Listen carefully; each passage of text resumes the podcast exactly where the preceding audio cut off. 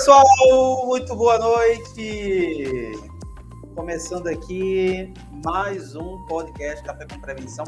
Hoje um podcast bem diferente, né? Então, podcast hoje eu estou só, né? E como vocês viram aí no título, hoje é para a gente bater um papo e falar um pouquinho sobre carreira, é, falar um pouquinho aqui também sobre como foi a minha trajetória, o que eu comecei e o que eu consegui desenvolver. Como começou toda essa história aqui? Como começou toda essa parada? Você que está no Instagram e quiser ter uma interação um pouco maior, pode ir para o YouTube, tá?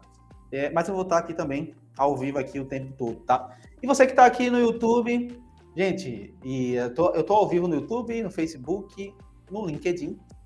E vamos para cima que hoje a gente vai bater um papo bem legal e também vou estar respondendo algumas perguntas de vocês aqui, é, justamente para a gente falar um pouquinho sobre carreira, né? Então vamos lá, vamos começar o bate-papo de hoje. É, me dá um feedback também se o áudio está legal, se está tudo bacaninha por aqui, se o se está tendo algum delay, alguma dificuldade, tá? Então vamos para cima, que esse é o nosso podcast número 64. Caramba, hein? 64 podcasts. Então vamos lá.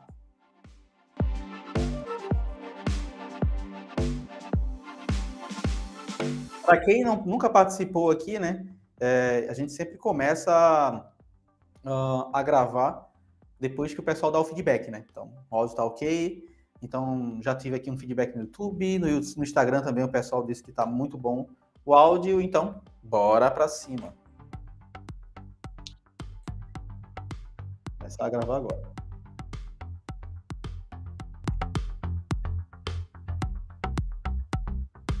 Fala pessoal, seja muito bem-vindo a mais um podcast Café com Prevenção, podcast número 64. E hoje eu vou abrir a caixa preta. Hoje eu vou falar tudo e mais um pouco sobre histórias, causos e grandes problemas vividos na área de prevenção de perdas, né? É, quais foram as maiores dificuldades? Quais foram é, aqueles problemas, assim, tipo tudo aquilo que gerou uma dificuldade no meu início e até hoje também, né? Quem não tem problemas ainda com relação à prevenção de perdas? Hoje eu, eu vivo a dor do meu aluno, eu vivo a dor daquele é, cliente, enfim, mas eu sinto de uma forma diferente, mas com uma experiência maior, né, vivida. E isso é muito bom porque isso faz com que eu possa ajudar cada vez mais as pessoas, tá bom? Então é com muito prazer que eu venho aqui conversar um pouco com vocês, bater esse papo legal para falar um pouquinho sobre isso, tá? Falar um pouquinho sobre carreira, acho que é uma coisa que eu falo muito pouco aqui no podcast. Então, é, só para vocês terem uma ideia, né? Como foi o meu início, tá? Poucas pessoas sabem, né? É, eu comecei a trabalhar com prevenção de perdas é, especificamente em 2009, mas antes disso teve uma história dentro do varejo, né? Antes disso eu comecei no varejo e eu não comecei na área de prevenção de perdas. Então, algumas, talvez algumas pessoas que me conheçam há mais tempo saibam disso, né? Mas eu não comecei na área de prevenção de perdas. Eu, na realidade, eu comecei dentro de um supermercado, mas não na área de prevenção de perdas. Né? O meu primeiro trabalho realmente no varejo foi trabalhando como operador de caixa. Veja só, né? Então, a minha primeira experiência profissional dentro de um varejista, dentro de uma empresa de supermercados, foi como operador de caixa. E, e eu lembro muito bem que, na época, eu tinha vindo uh, da área de TI, né? Eu era web design, dava aula de manutenção de micro, também dava aula de web design, então era um profissional da área de TI e, e eu vi naquele momento que as coisas não estavam tão fáceis e apareceu uma oportunidade tão fáceis com relação a, a vender cursos presenciais. Naquela época já estava vindo um avanço muito grande é, de PCs e o pessoal acreditava que, enfim, comprei um computador, eu já sei é, utilizá-lo, né? Não, não, não faria mais cursos naquele momento. Então foi bem interessante que eu disse, cara, não está dando para mim e eu preciso buscar algo mais sustentável, né? Porque eu ganhava por hora aula. Então, se eu não tinha curso, se eu não tinha turma, eu não ganhava. Então, era bem difícil. E fora também que eu trabalhava na noite, eu tocava, eu era saxofonista, eu tocava com bandas, com, enfim, finais de semana comigo era, era já era outra parada. Também, também tem um pouco dessa história aí né, na minha. Então eu a, utilizava os dois meios, né? Então quando eu comecei também no, no supermercado, eu também fazia a mesma coisa. Então, finais de semana, quando dava, quando eu não estava trabalhando, eu ganhava lá um, um extra, né? Tocando na noite. E isso era o que eu fazia, era o meu dia a dia. E aí eu lembro que eu bati muito na porta para conseguir uma vaga de TI nessa grande empresa. Era uma rede grande chamada né, Grupo Marinaldo Rosendo. Alguns, vários colegas aqui que me seguem trabalharam comigo lá. E era uma empresa gigante. Era uma empresa que tinha vendas de bebidas, carros e, e, e segmento de varejo. Então, cara, eu queria trabalhar naquela empresa. E eu queria trabalhar especificamente na área de TI, porque era a minha área, né? E, mas não rolou e a pessoa do RH, né, disse, olha, Balbino, Antônio, tem uma vaga para trabalhar em uma de nossas lojas em Vitória de Santo Antão que vai abrir. E seria uma oportunidade de você começar, quem sabe quando surgir uma vaga para TI, você não consegue é, migrar e passar para essa área de TI. Então, na época, eu me lembro que eu aceitei o desafio e disse, eu vou trabalhar de operador de caixa. Vou ter um salário fixo e tal, enfim, vamos embora, vamos pegar esse desafio. Fui para lá e, e, as coisas foram rolando, eu fui começando a, a, ver que não era tão fácil, né? Então, abertura de loja, vocês sabem como é inauguração, trabalhei pra caramba, você acordava de madrugada para ir descarregar caminhão na loja, virava à noite, e aí pela minha minha prática, minha prática né, com TI, eu comecei a, a ajudar o pessoal de TI a, a, fazer algumas coisas. E aí eu fui começando já a aprender antes mesmo de abrir a loja, né? Já dando suporte, montando rede, já ajudando um monte de coisa na loja antes de abrir. E aí isso já mostrava que eu era um pouco, que eu era um pouco proativo, né? Então vocês vejam bem isso aí. E, e enfim, aí eu lembro que eu no caixa eu ficava um pouco. Abriu a loja, né? Foi aquela loucura. e, gente, quando abriu o caixa, é, abriu a loja, né? Eu estava no caixa, e naquele momento eu lembro como fosse hoje, né? O primeiro cliente que passou no meu caixa, o sistema caiu. Passou uma hora e meia fora. Gente do céu. Fila gigante na loja, aquela gritaria, aquela loucura, povo reclamando. Várias pessoas de TI trabalhando, praticamente, sei lá, muita gente de TI, porque a loja era grande, né? E, e eu lembro que, cara, a parada não funcionou e passou uma hora e meia para voltar e conseguir o primeiro cliente passar as compras. Então, naquele momento eu vi o desafio era a parada não era tão simples, né? E enfim, aí eu passei umas duas ou três semanas só no caixa e depois eu comecei a dar suporte na reposição. E aí era caixa repositor e ajudava em outras coisas também. Enfim, eu era aquele cara que não queria estar parado. E, e cara, estava começando a gostar da parada, estava começando a gostar daquilo. E eu sei que dois meses depois surgiu uma oportunidade para ser, na época, digitador. Então, digitador na época era. era esse 2007, tá? Digitador na época era, um, era o cargo que. Era a pessoa que era responsável por, pelas transferências de armazém, ou seja, de estoque, porque era separado. A loja, a gente tinha um armazém estoque e tinha loja. Então, tudo que saía do estoque era transferido para a loja.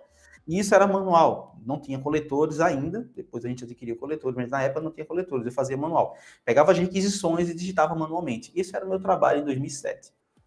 E, cara, quando eu peguei esse desafio, para vocês terem ideia, tinha umas seis caixas cheinhas de folha de ofício para fazer. Folha de ofício, não, umas folhas eram um pouco amareladas, né? Escritas à mão, com código de barras, quantidade e descrição dos produtos. Caramba, eu fui para o CPD na época que não era CPD, que era, que era, gente, CPD na época não era o que é hoje, né? Que o pessoal chama da entrada de produtos CPD. Na época, para vocês terem ideia, o CPD era na realidade uma área é, de TI, que era a área de, que é chamada de TI hoje, era Central de Processamento de Dados, e era o TI. Então ficava lá o departamento de TI. E, e a área que a gente entende como entrada de mercado de produtos e precificação Aliás, precificação não era lá, vou até explicar melhor isso.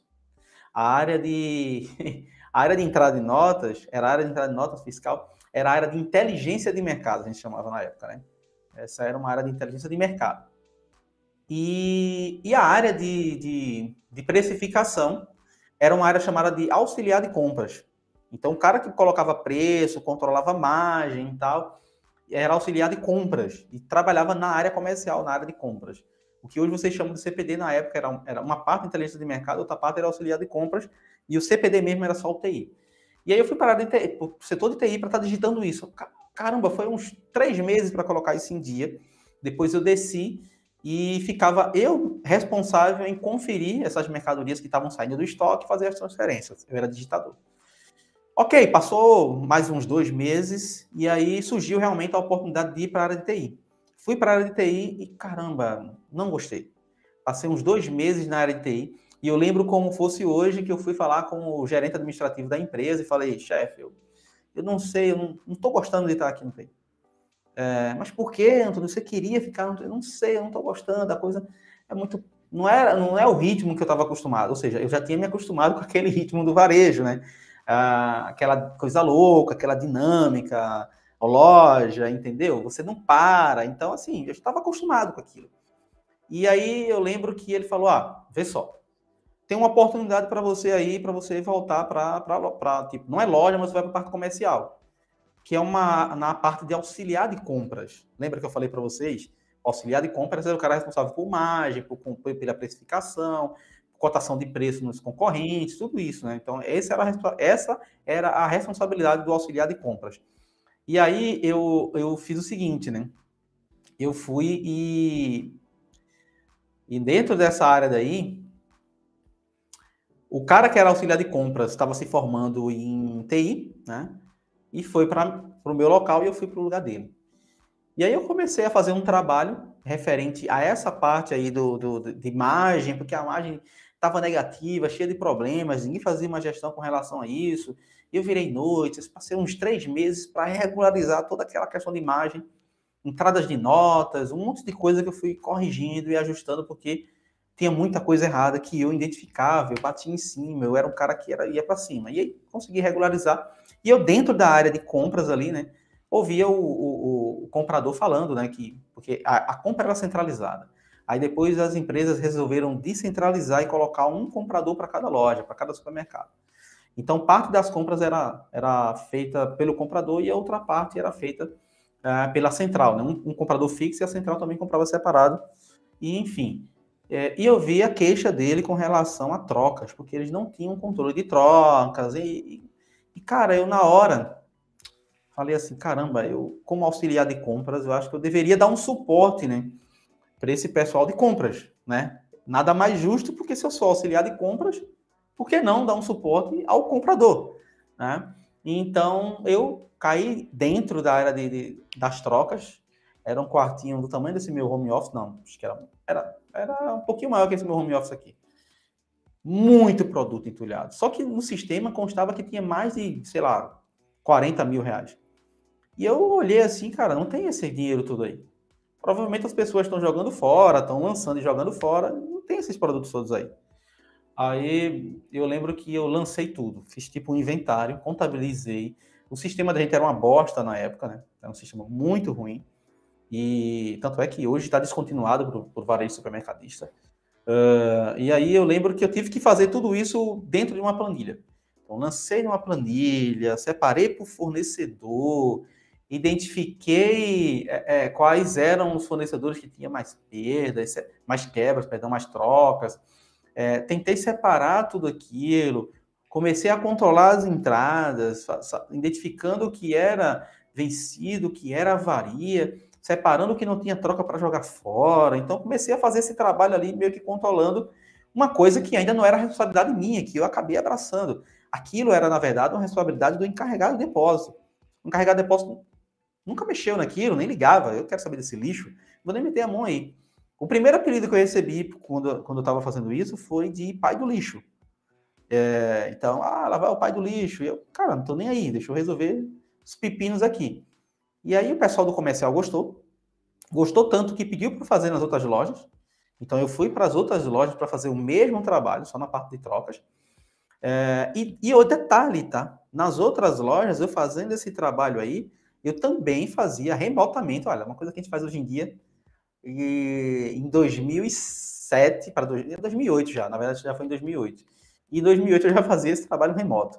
Então eu entrava lá na minha base, fazia alterações de preços e tal, e mandava só o rapaz imprimir as etiquetas e entregar ao pessoal. Então já fazia, eu, eu não deixava o meu trabalho pendente para fazer essas outras atividades. Então rodei as lojas, né?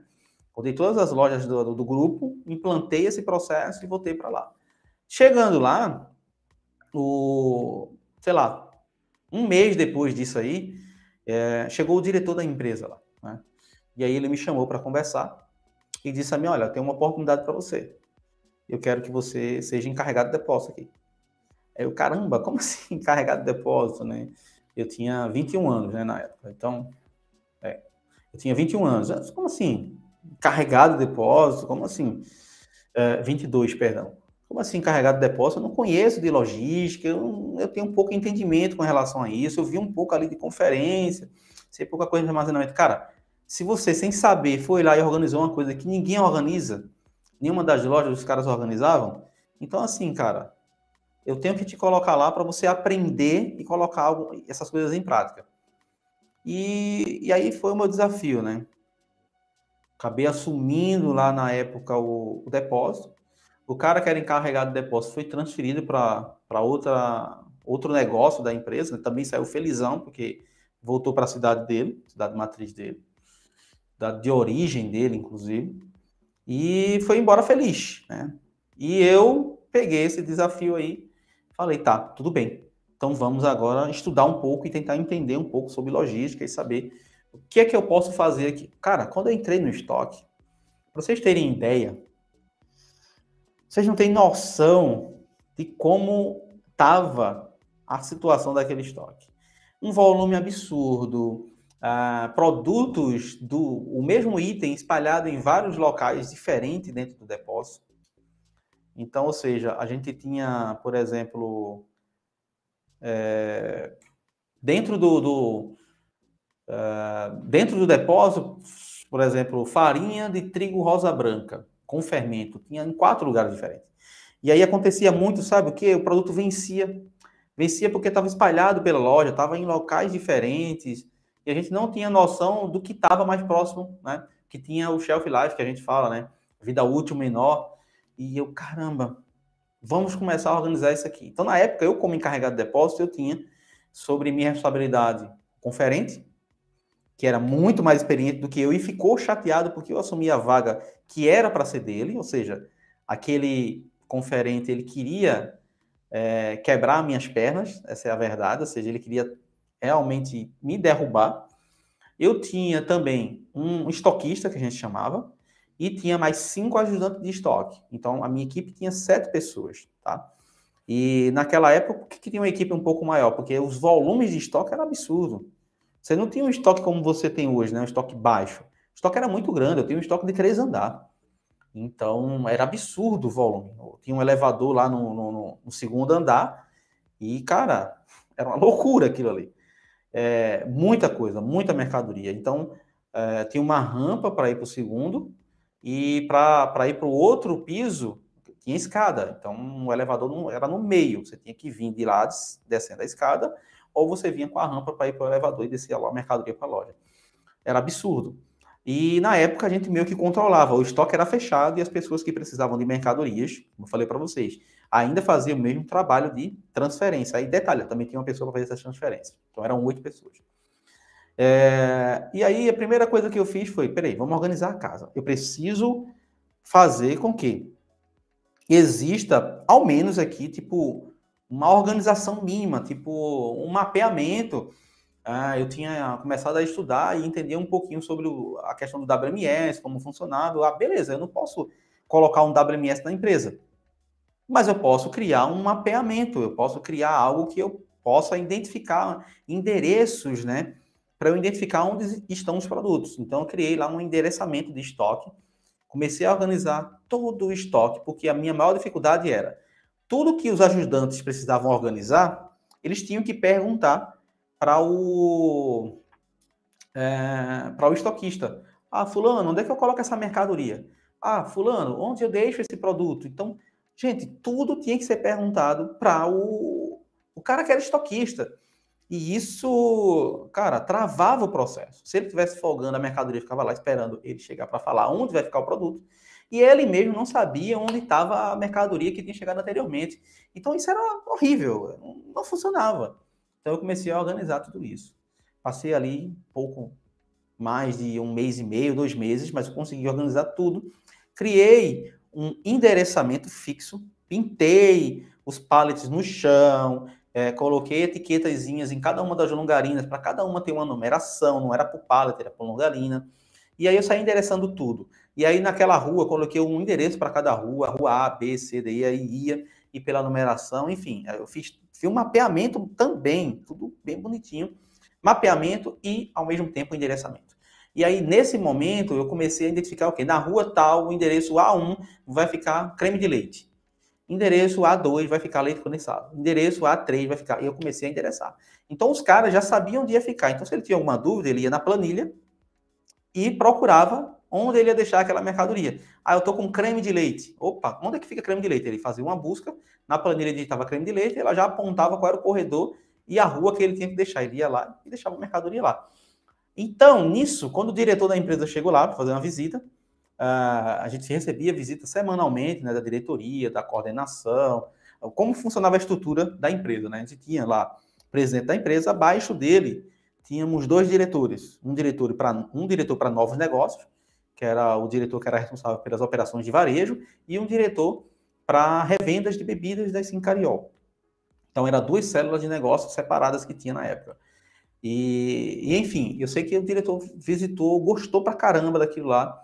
Muito bem organizado o estoque, ninguém tinha mais dificuldade de onde deixar o produto. A gente conseguiu reduzir a avaria, conseguimos reduzir também os consumos que tinha no estoque. Eu consegui reduzir também. Outra coisa que acontecia muito, produtos vencidos, a gente começou a controlar, fazer um, um controle muito bom. De, na verdade, produtos vencidos eu comecei a controlar desde quando eu era auxiliar de compras. Porque a gente tinha um sério problema que era o seguinte, né? É, na, na, na, o pessoal não calculava muito bem quando a gente, quanto a gente perdia imagem, né?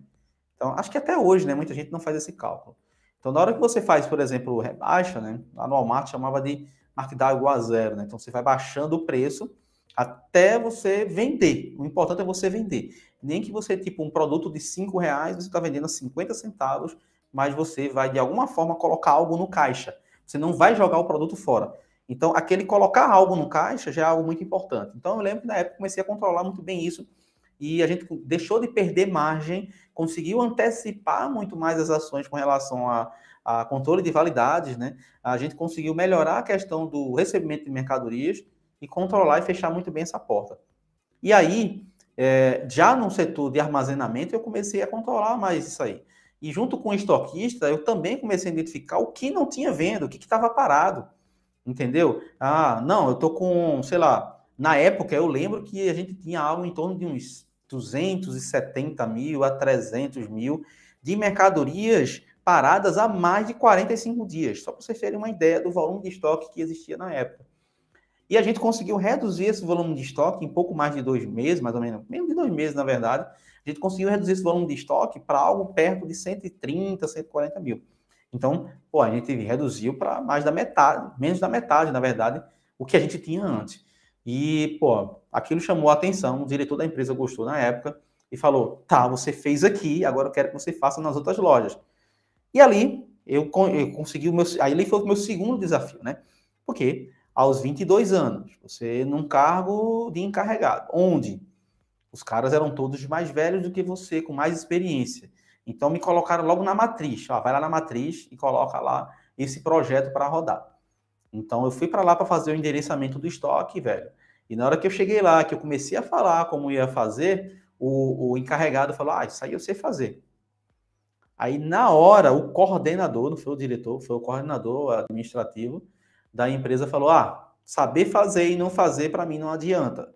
Então, assim, ou você você não fez até agora, então Beleza, muito obrigado. O que vai fazer agora é o Balbino. Aí eu fui, desci a lenha, né? Comecei a fazer o trabalho, eram corredores apertados. Ah, você não vai conseguir, porque aqui tem corredores muito apertados.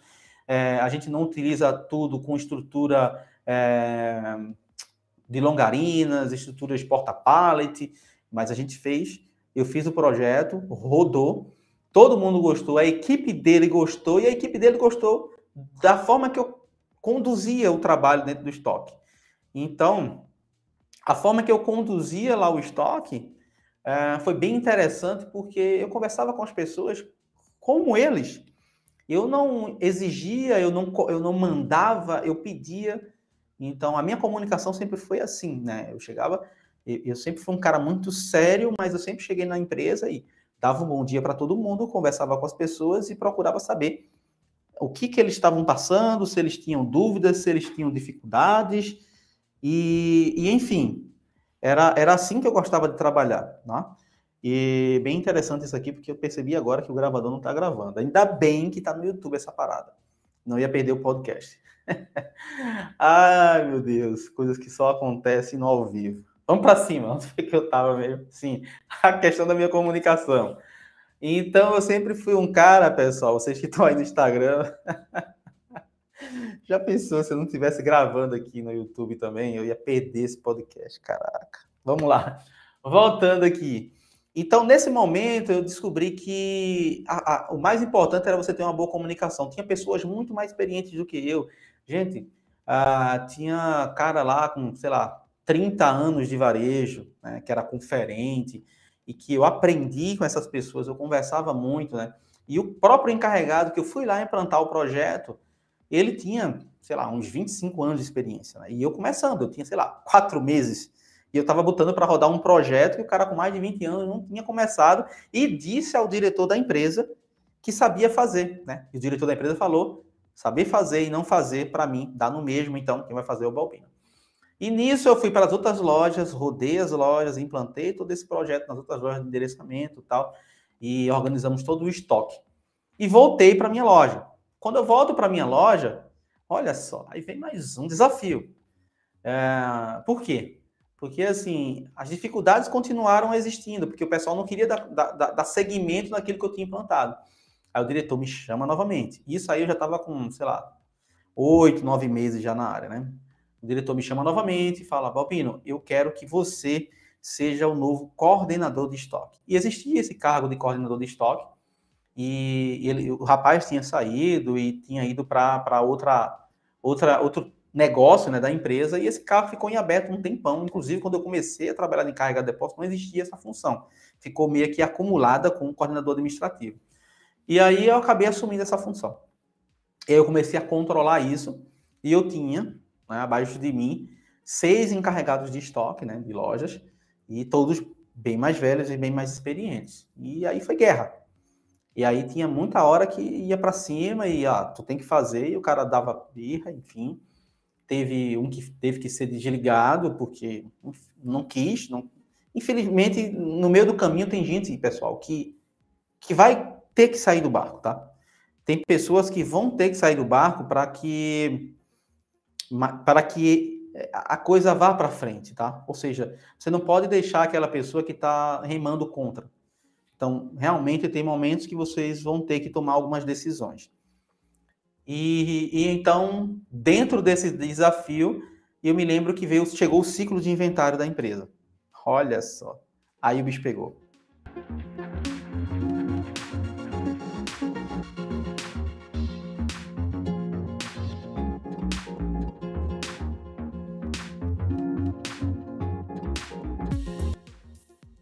E aí, voltando, o bicho pegou, né, quando começou os inventários. Por quê? Porque o Balbino, na época, uh, eu já tinha entrado para o um curso técnico de prevenção de perdas, foi o primeiro curso da faculdade Senac, então eu já, tava, já tinha lido alguns livros de prevenção, já estava implantando prevenção né, em uma das lojas, inclusive a minha primeira loja, porque eu peguei aquela loja como piloto, eu como coordenador, eu ficava fixo lá também, então tinha, eu passava mais dias da semana lá do que nas outras lojas. E aí eu fui implantar um projeto de prevenção de perda nessa loja. E aí veio o ciclo de inventário. A gente tinha um auditor externo, né? Então o cara que era o auditor externo, ele, ele falou o seguinte, né? Ele chegava, cobrava, realizava o inventário e, e assim, ele não passava os números para o gerente da loja. Ele não passava nada para o pessoal. Ele só falava: olha, a perda foi tanto. Ok, cara, mas beleza, mas se a perda foi esse valor, por que, que o gerente não sabe quais foram os departamentos que mais quebraram, quais foram os produtos que mais né, tiveram perdas, para que ele possa traçar uma estratégia para melhorar esse resultado dele? Então, ali foi o primeiro ponto que eu, que eu tipo, vem cá, tem coisa errada nisso aqui, eu preciso saber desse número. Eu pedi para o auditor, né? E ele falou que não, não tinha como passar, não podia passar, só ia passar para o gerente. Assim, tá, mas nem o gerente está com acesso a isso. E aí o diretor da empresa chegou lá e eu pedi, olha, eu queria ter acesso às informações dos inventários. Porque eu quero fazer, eu quero fazer um acompanhamento, eu quero separar os itens que mais quebraram, eu quero identificar, fazer uma curva aqui, é, ABC de perdas, eu quero fazer um, um 80-20 e traçar uma estratégia para tentar identificar o que causou essas perdas e fazer o possível para isso não se repetir. Aí, cara, nesse discurso ele gostou, e eu comecei a analisar, identifiquei alguns erros, erros até na forma de calcular a perda, porque, por exemplo, a gente tinha uma perda acima de 3%, o cara estava colocando na DRE uma perda, descobri que o cara estava colocando na DRE uma perda de 2%, que na época era 2,36%, que na época o índice de perda era 2,36%. E isso foi o ano 2010, tá? 2010, tá? 2011, mais ou menos. E ali eu já estava começando o trabalho de prevenção de perdas. E, e dentro da empresa, enquanto eu estava fazendo esse curso, eu tive a oportunidade também, durante esse curso, é, a própria empresa pagava metade desse curso, eu ia para Recife todos os dias, porque eu estava na cidade de Vitória de Santo Antão, depois eu fui para, me mudei para Timbaúba, voltei para Timbaúba, que eu sou natural de lá. Então, eu lembro que quando eu voltei para Timbaúba, eu ia todos os dias, e detalhe, né, eu já estava com um número muito bom de perdas, já tinha implantado em todas as lojas, tinha uma pessoa de, em cada loja. E, e, claro que antes disso a gente teve esse desafio, quebrei esse paradigma com relação à, à questão da, do inventário. E aí consegui ter acesso às informações, consegui é, realizar e estruturar né, um relatório com dashboard, entreguei para os gestores, fiz reunião da apresentação de resultado, coisa que eles não tinham, né? Só sabia do número. E aí, olha, gente, a perda de vocês é essa daqui, os departamentos que mais tiveram problemas foram esses daqui, e a estratégia de vocês é focar nesses itens aqui. Os caras gostaram, elogiaram, e, e aí foi quando todo mundo quis colocar prevenção de perdas e não só a loja de Vitória de Santo Antônio, que eu estava implantando, fazendo teste lá, por minha conta em risco mesmo, como não trabalha mais. Por quê? Porque a loja de Vitória Santo Antônio saiu de uma perda de 2,47 para 1,69 na época, né? 1,69. Isso em, sei lá, em quatro meses. E aí todo mundo, né? Porra, eu quero isso aqui. O diretor também gostou e a gente foi implantou também nas outras lojas. Eu rodei, eu já rodava nas outras lojas como coordenador de, de, de, de estoque. Passei a implantar uma por uma, treinar o pessoal e, enfim, a gente com, colocou para rodar. E nisso eu passei na empresa, acho que uns três anos, mais ou menos. Três não, acho que mais de quatro anos responsável da área de prevenção de perdas. A gente conseguiu reduzir bastante os números de perdas. Eu, eu fiquei responsável também da área de inventários e auditoria.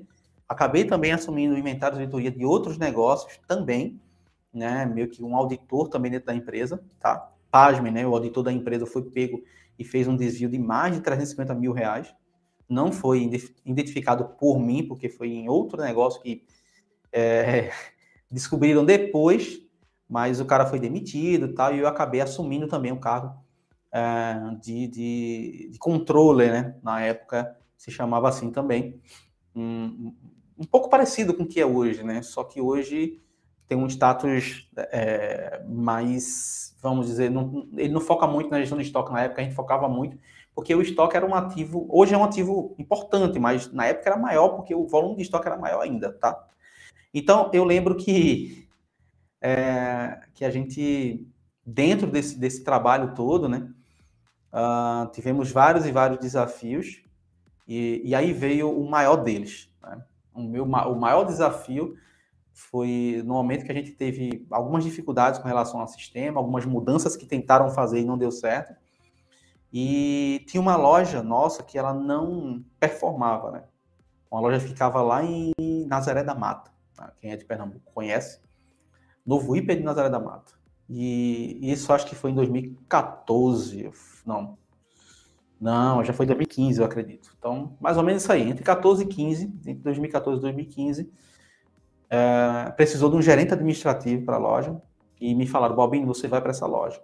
Eu fiz, cara, eu não tenho como ir. Eu lembro, isso foi a primeira vez que eu falei um não para a diretoria. Isso já era, tipo, o terceiro diretor que tinha passado comigo já. E aí foi a primeira vez que eu disse não. Falei, olha, não dá.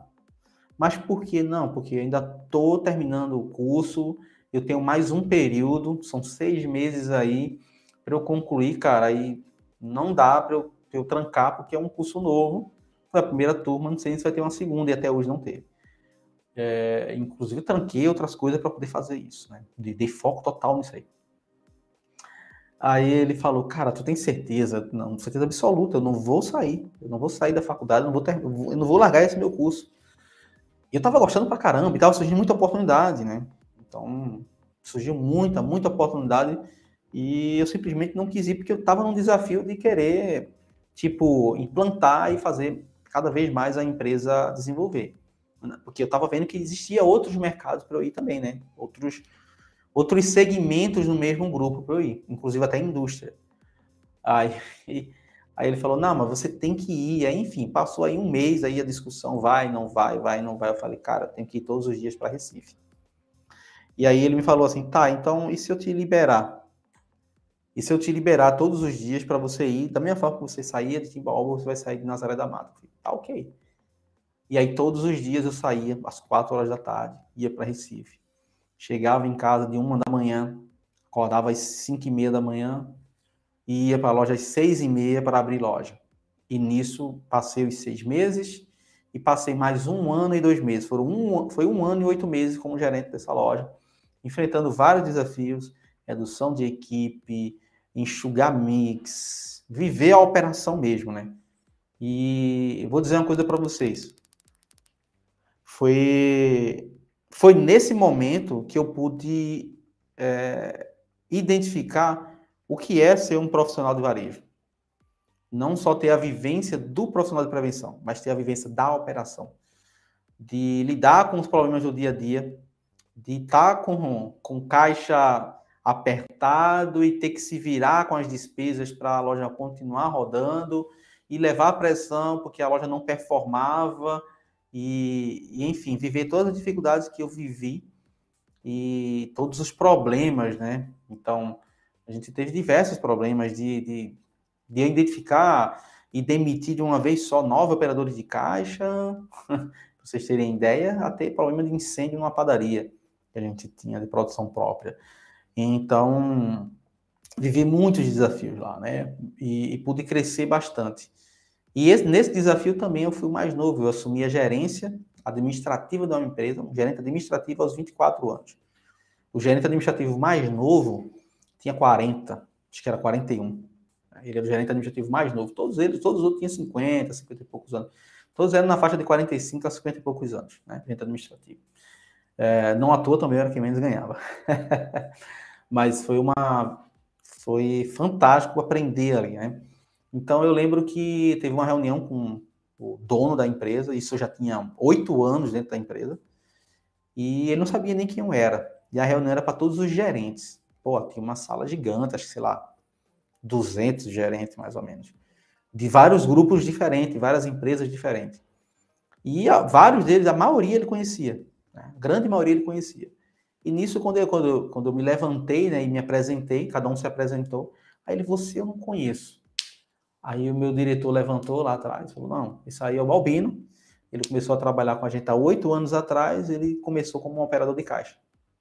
E aí contou parte da história e, e pô, o dono da empresa gostou pra caramba, porque é difícil você conseguir crescer dentro da mesma empresa, né? Vocês sabem disso. Eu, inclusive, entrevistei semana passada aqui nesse podcast o, o Éder, né? Éder Motim, lá do Condo.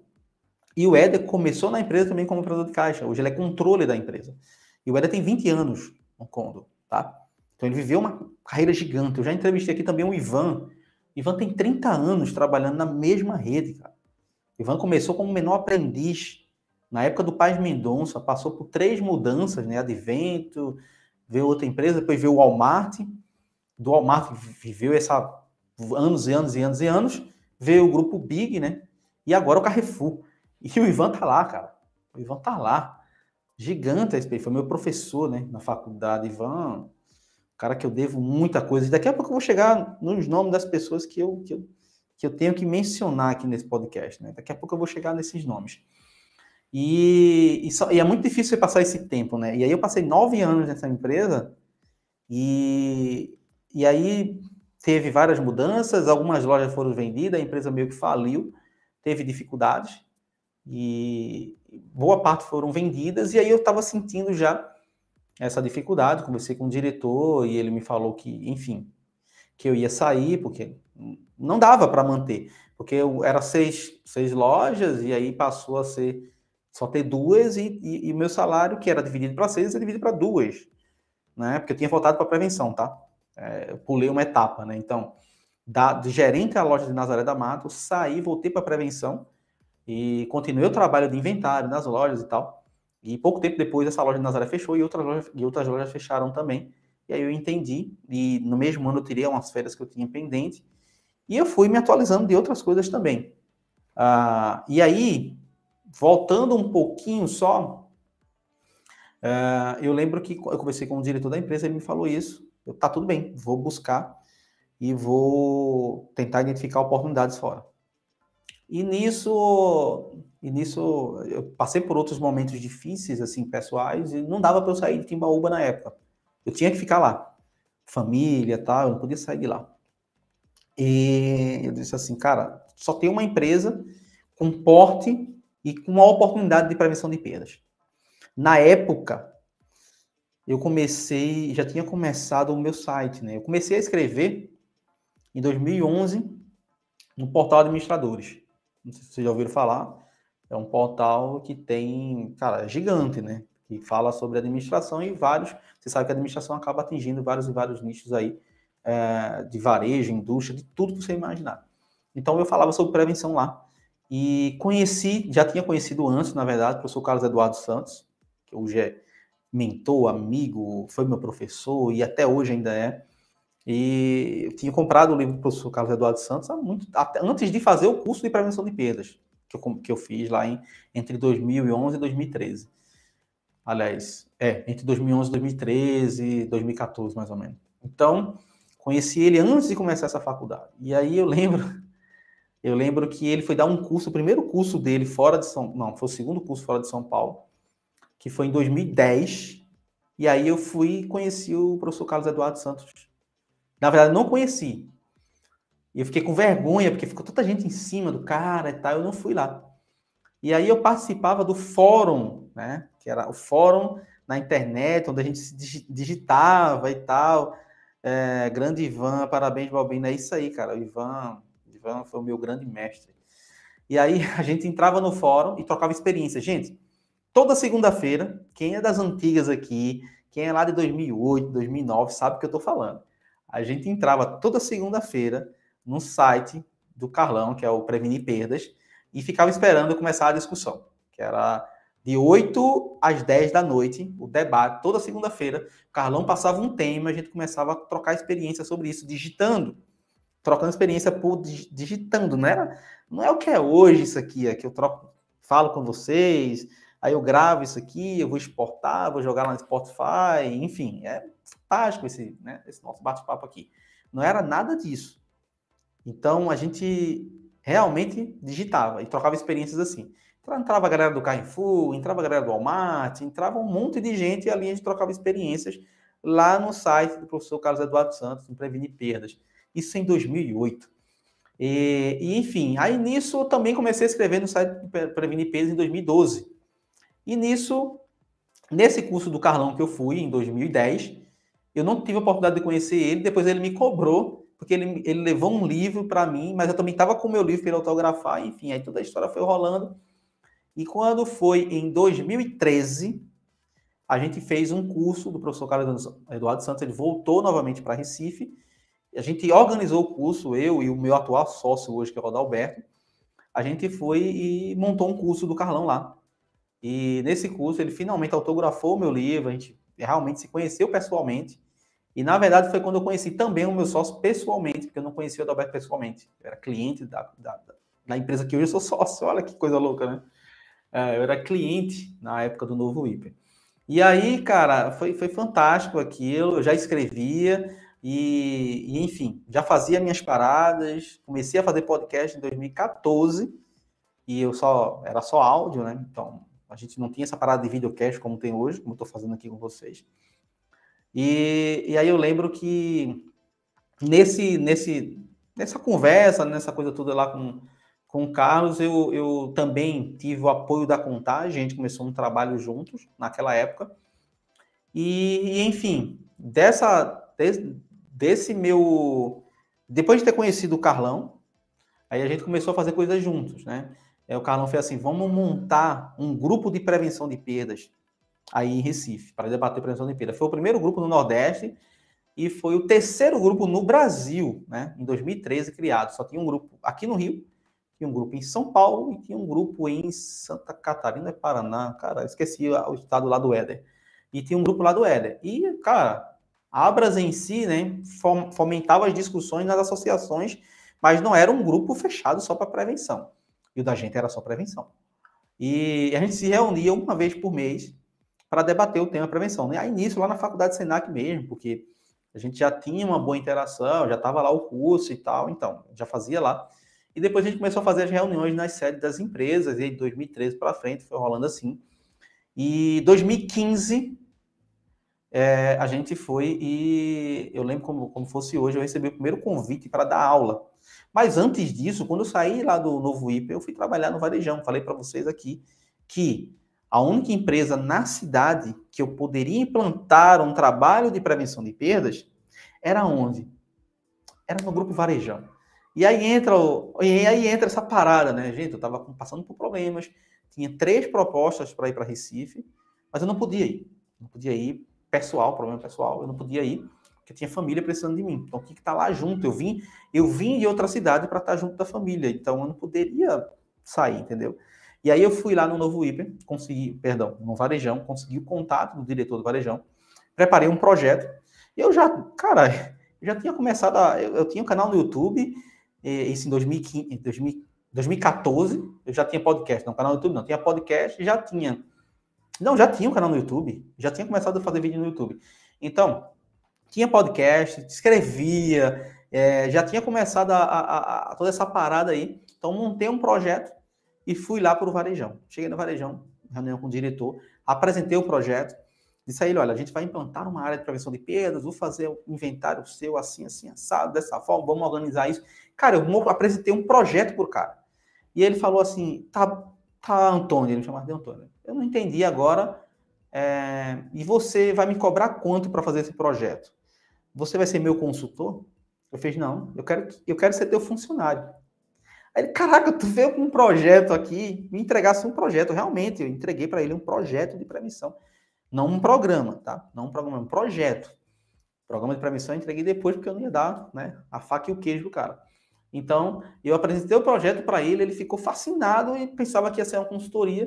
E eu falei, não, quero ser teu funcionário. Ele, caraca, então, e aí? O que é que, tá, que, é que você está esperando? Então, na hora a gente fechou e eu passei quatro anos na, no varejão. A gente implantou uma área de prevenção de perda lá e eu mudei o mindset da empresa. A gente começou a fazer inventários. A empresa com 36 anos, 34 na verdade, 34 anos de, de existência, nunca ter feito um inventário. E a gente fez o primeiro inventário, fizemos o segundo com menos de dois meses para apurar o primeiro indicador de perda. A gente começou a fazer um trabalho Fizemos inventários a cada três meses, a gente conseguiu reduzir a perda de 5,38 para 1,62 em aproximadamente dois anos e meio. No primeiro ano, a gente já atingiu um ponto de ficar abaixo de 2%. Eu saí da empresa, a gente já tinha conseguido reduzir 537 mil reais em perdas, né, durante aquele período que eu passei lá no Grupo Varejão. 537 mil reais. E isso é porque eu sempre fui um cara de acompanhar tudo. Então, você que está aqui escutando o podcast aqui no Spotify, ou você que está assistindo aqui ao vivo, né, no caso, né, também, entenda que você tem que ter indicador para tudo. Então, todas as empresas que eu passei, que não foram muitas, né, eu, eu falo todas as empresas porque eu vou falar as unidades de negócio, as filiais, né, eu sempre acompanhava todos os indicadores, todas as performances. O quanto o cara conseguia recuperar de produtos vencidos é, no mês, o quanto ele conseguiria abordar e trazer de volta para a loja, de recuperação, quais as avarias que ele conseguia converter em venda, o quanto ele conseguiu fazer de processados, o quanto ele conseguiu melhorar na, na, rentabilidade do açougue. Então, tudo isso, é toda essa parada, eu tinha todos os números. Então, assim, você, da prevenção, muitas das vezes, você faz muita coisa, você não mostra porra nenhuma. E esse é o problema. Então, você tem que entender o seguinte: se você faz e executa, você tem que mostrar o resultado. O cara que faz e não mostra resultado, ele está fadado ao fracasso. Então, entenda: é melhor você fazer uma coisa e mostrar resultado do que você fazer 10 e ninguém vê nada. O resultado ser algo empírico, algo, ser, sei lá, empírico, algo que, não sei, sem mensuração, sem ter como, sem ter indicadores. Isso é horrível. Então, por isso que eu até brincava com a minha equipe de prevenção que o cara de prevenção de perdas, ele é um merda no marketing. Ele não sabe fazer marketing, ele não sabe se vender. Ele não sabe fazer com que as pessoas comprem o seu trabalho e executem o que deve, o que deve ser executado para não ter perda. Ele é um bosta com relação a isso. E, e, e, e essa é uma fragilidade nossa. E eu demorei muito tempo para aprender isso, para entender essa parada. E sabe quando foi que eu entendi na realidade? Quer, quer saber a verdade? Eu só entendi quando eu fui para a operação. Quando eu fui gerente administrativo de um negócio, que eu vi como a parada funcionava. Eu disse, peraí, peraí, papai. Eu estou aumentando 1% na minha margem e estou comemorando a minha venda de, de aumento lá, enfim, sim, coisa pequena do aumento, que no lucro, na DRE, na última linha, representa tão pouco, e eu estou comemorando isso, fazendo bolo, e lá no final, o resultado do meu inventário sai de 3,5 para 1,89, e eu não estou dando nem os parabéns pro pessoal. Cara, é muito merda. Por quê? Porque você não faz isso aí, você não demonstra. Então, essa foi a minha falha no início entendeu? E que eu fui entender como a parada funcionava lá na frente. E aí eu comecei a discutir sobre isso e trazer mais esse assunto à tona. E se vocês pegarem vídeos meus aí de 2016, 2017, eu falava sobre isso. Eu falava que, que, o profissional da prevenção de perda do futuro é o cara que é marqueteiro. É o cara que sabe se sabe vender a área, que sabe fazer com que as pessoas executem o trabalho de prevenção de perdas. Já naquela época. Época essa que a gente tinha bastante profissional de prevenção de perdas nas empresas. Não é como hoje você tem um, dois profissionais de prevenção de perdas na empresa. As empresas enxugaram o quadro de prevenção. Entendeu? Então, essa é a parada. Então, lá dentro do varejão, como eu tinha toda essa experiência de operação e também a vivência da área de prevenção de perdas, implantei diversas coisas, eu pude desenvolver ações e implantar, tive uma experiência né, de, de, de, de, faculdade, de experiência do Walmart, de estagiário, né, com relação ao me grande mestre Ivan, que me ensinou pra caramba. Ivan, que é o gerente nacional, era na época, hoje também é um dos gerentes regionais lá, um responsável aí por uma regional gigante, lá do. Agora está como Carrefour, né, o grupo Big. Mas assim, cara, foi fantástica toda a experiência que eu pude aplicar. Eu podia aplicar isso aí. E aí, quando eu fui pro varejão, cara, foi só lenha. Foi só lenha. Empresa familiar, que muita gente fala, ah, empresa familiar é ruim. Entendeu? Empresa fa familiar é ruim, é péssima, é, entendeu? Então, assim, cara, sinceramente, foi fantástico a vivência daquilo ali. Foi muito bom. Eu pude, cara, eu pude implantar, eu pude ensinar as pessoas. Cara, eu chegava com aquela com aquele brilho no olho, entendeu? Dentro da empresa e ensinava as pessoas. Eu toda semana fazia um treinamento com uma área diferente. E, pô, sério, era fantástico aquilo ali. E, e ver o cara, caramba, eh, o cara olhava para mim e falava, pô, Bina, é tão fantástico eu poder aprender um pouquinho sobre isso. Eu nem sabia que a prevenção era algo que eu, eu, eu como repositor, poderia aplicar no meu dia a dia. Entendeu? Eu, como repositor, poderia aplicar no dia a dia. Então, cara, é, são coisas que, que, que a gente aprende só na vivência, que a gente aprende no dia a dia, que a gente. É, é, hum, é, é muito bom isso aí, é, é, bom você passar a experiência, entendeu? Então, eu tô com. Para vocês terem uma ideia, o canal no YouTube tá desde 2015. Tem, sei lá, centenas de vídeos aqui é, curso gratuito que eu fiz, material, tem, cem, tem, sei lá, cento e poucos artigos escritos lá no, no, no Café com Prevenção no site. no blog, desde, desde 2013 que existe. E você receber mensagens agradecendo coisas que você ensinou e que você nem sabe que, entendeu? Você, eu comecei isso aqui com, com o intuito de simplesmente, sei lá, passar a informação e levar algo aplicável, algo prático. E existia uma grande dificuldade. Na, quando eu comecei nessa parada, uh, só existia o site do Carlão, tá? Uh, que era o Carlos Eduardo Santos, Prevenir Perdas, que eu comecei a escrever lá. E foi ele que me incentivou né, a, ter o meu, a ter o meu blog. Carlão falou assim, Balbino, é, você precisa ter o, o teu canal, o teu blog e tal. Usa essa tua comunicação, traz o pessoal para perto de você. Você é um cara que, que se comunica bem. Então faz isso. E aí eu criei, né?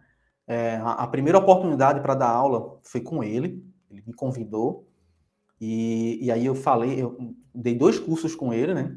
Um eu falei sobre auditoria, né? Que sempre foi um ponto que que eu pude aplicar e pude viver, né, a minha experiência dentro do grupo Marinaldo Rosendo na época, e eu pude é, é, desenvolver muito bem essa parte de, de auditoria.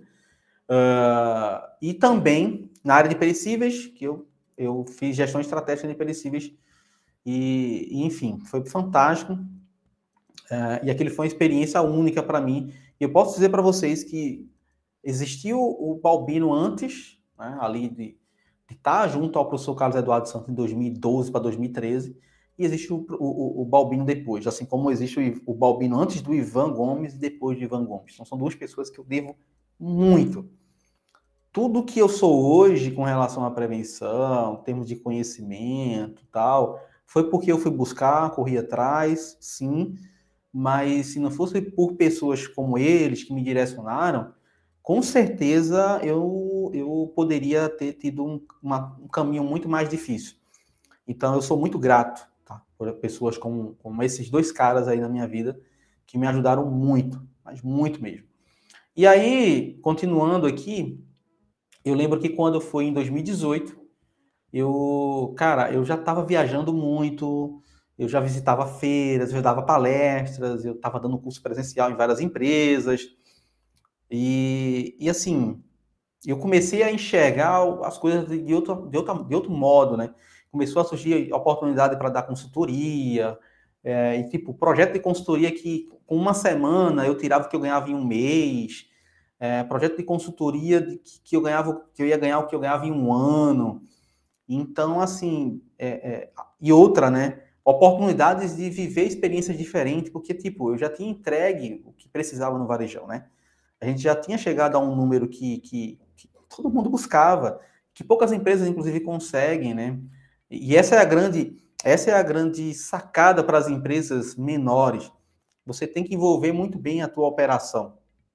Porque na hora que você envolve a operação, quem executa os processos é a área de operação. Então você tem que envolver os caras para os caras estarem comprometidos na entrega de resultado. Então quando eles se entregam, aí, meu amigo, o resultado vem.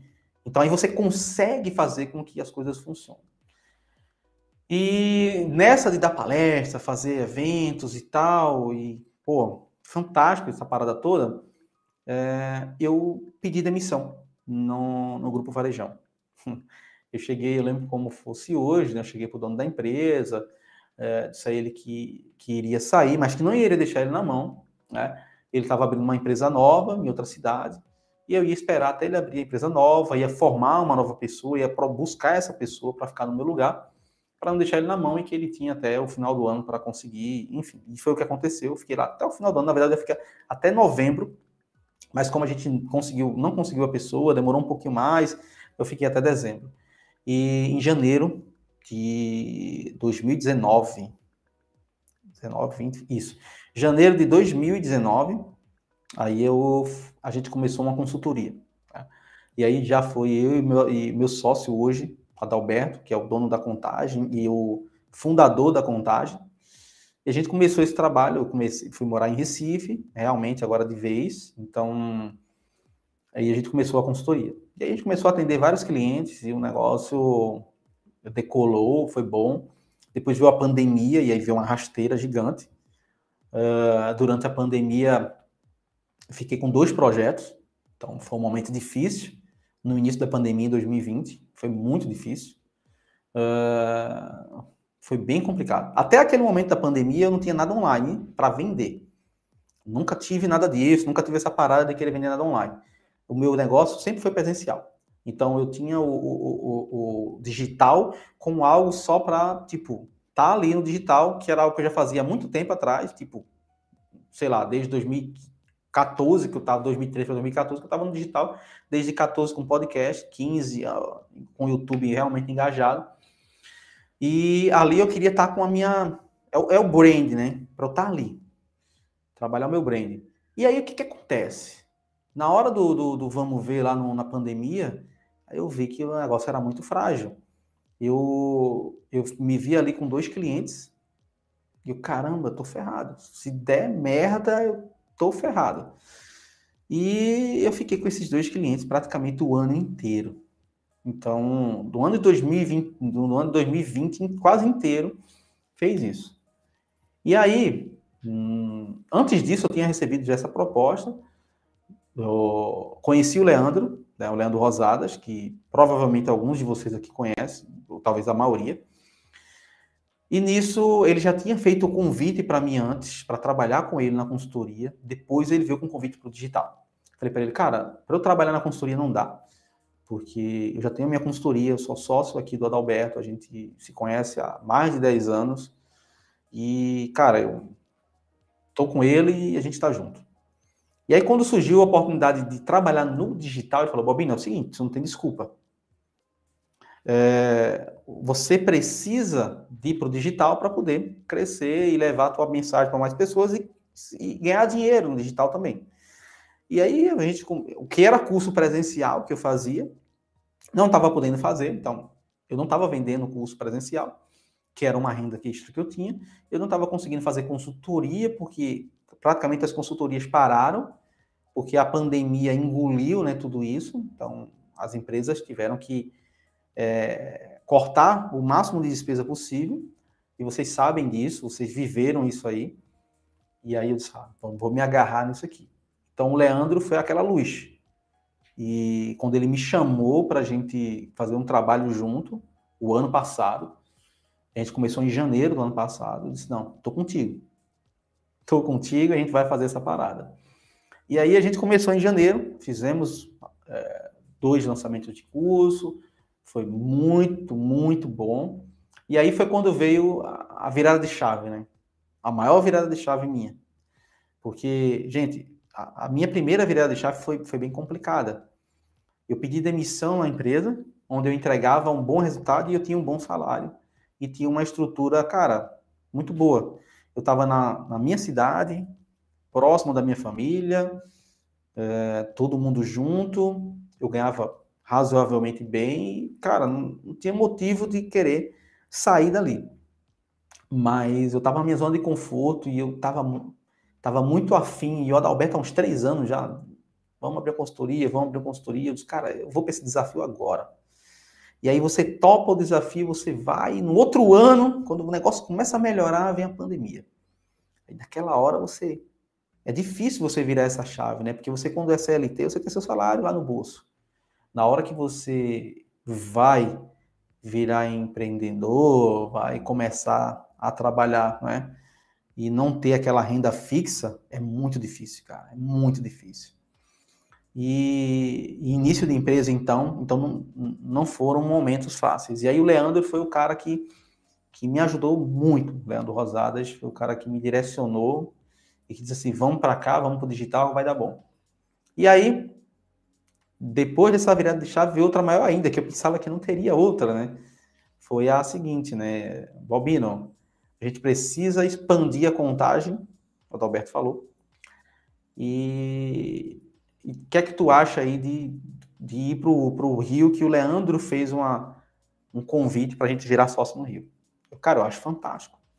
Então, juntamos nós três e, e eu vim para o Rio, né, com esse desafio. E exatamente, exatamente agora não, né, mas esse mês fez um ano que eu estou aqui no Rio. Então, um dos principais motivos desse podcast aqui, de hoje, e coisa que eu nunca fiz, né?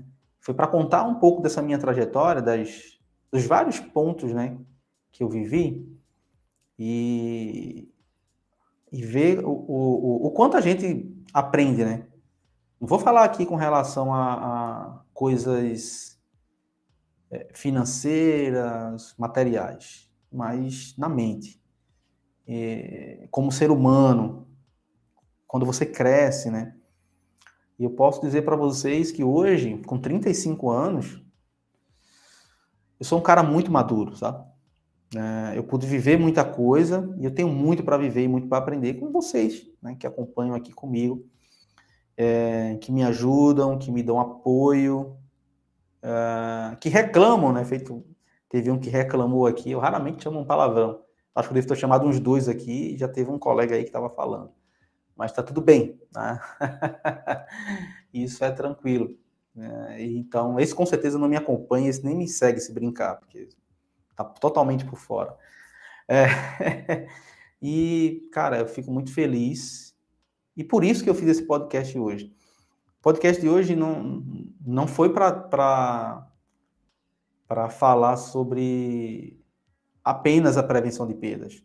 É para falar sobre o quanto o Balbino cresceu graças à prevenção de perdas, o quanto o Balbino pôde somar na vida das pessoas. Então, hoje eu tenho muitos amigos né, que conversam comigo e me falam, Balbino, graças a você, hoje eu tenho um mínimo de conhecimento. E, claro, tem, tem, tem, tem aluno meu que hoje é, é, gestor e chegou num nível muito maior do que o meu dentro de grandes empresas. Eu fico muito feliz com isso, de ter ajudado ali. Eu conheci e conheço e tenho grandes profissionais aí como amigos também.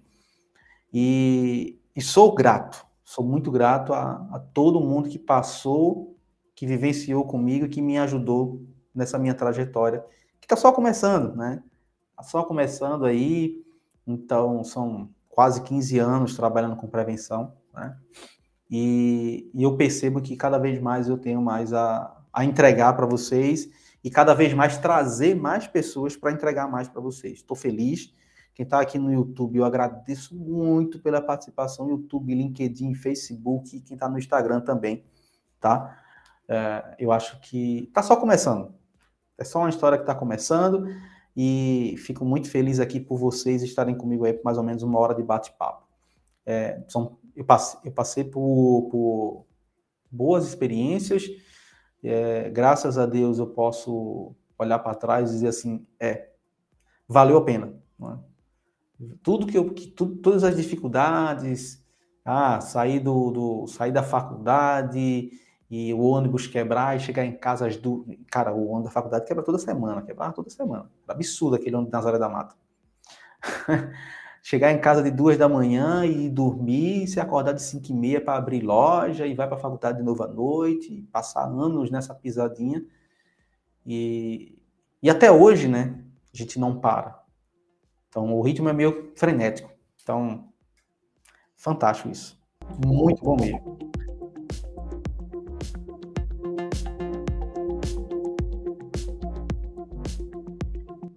Então, eu só queria para finalizar aqui esse nosso podcast, primeiramente, agradecer a todos vocês que participaram até agora, tá? Foi um podcast um pouco diferente, na verdade era para falar um pouco sobre essa minha, essa minha experiência, o que eu já passei, e eu sei que isso, tudo que eu passei para vocês hoje aqui, pelo menos para mim, é, serve como algo que vai te direcionar, né? Talvez nesse momento eu esteja passando por um momento difícil, como que eu passei alguns anos atrás, né? Seja familiar, seja um momento dificuldade financeira, seja um momento também que você não sabe ainda não se aceitou e não sabe para onde você quer ir. Sabe que, que tudo tem um propósito, entendeu? Não importa a sua religião, se você é cristão, se você não é, enfim, não importa.